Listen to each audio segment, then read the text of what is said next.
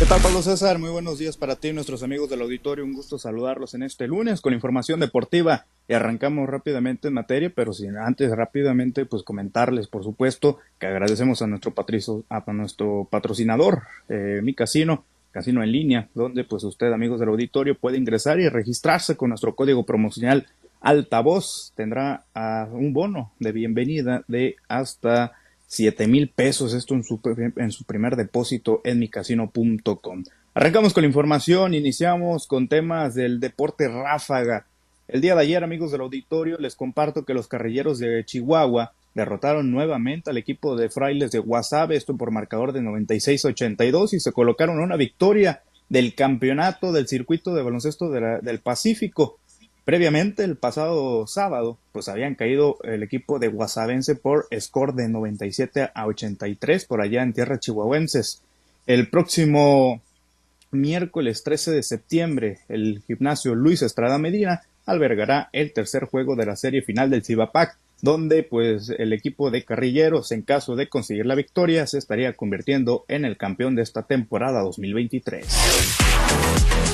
Vamos a más información respecto al béisbol de la Liga Mexicana del Pacífico. Les comparto que Ángel Erro pues está firme con el objetivo que quedó pendiente de acuerdo a lo que declaró, que por supuesto es el campeonato con el equipo de los argoneros de Guasave.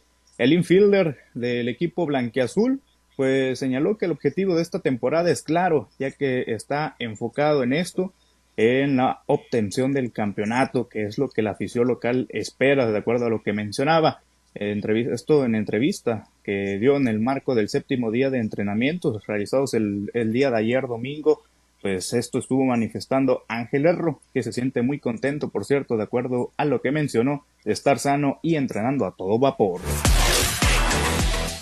En más temas, esto en el municipio de Ahome les comparto que Galilea Favela Flores se consagró como la mejor exponente de la carrera de la independencia al llevarse la categoría absoluto femenil de la edición 61 que con éxito se realizó el día de ayer en la ciudad de Los Mochis con homenaje a José Luis El Güero León. La mochitense cubrió los 12 kilómetros con tiempo de 56 minutos y 22 segundos para llevarse también el premio de la mejor corredora local, mientras que en la categoría, en la rama varonil, el mejor local fue Jesús Eduardo Camacho Coronel. Y por otra parte, esto en Guamúchil también, en el marco de las fiestas patrias, eh, pues estuvo realizando el circuito ciclista de la independencia que se realizó, pues gracias al club eh, Mochomos Mountain Bike. Esto en coordinación con el Instituto Municipal del Deporte y Cultura Física de Salvador Alvarado para promover eh, dicho deporte del ciclismo.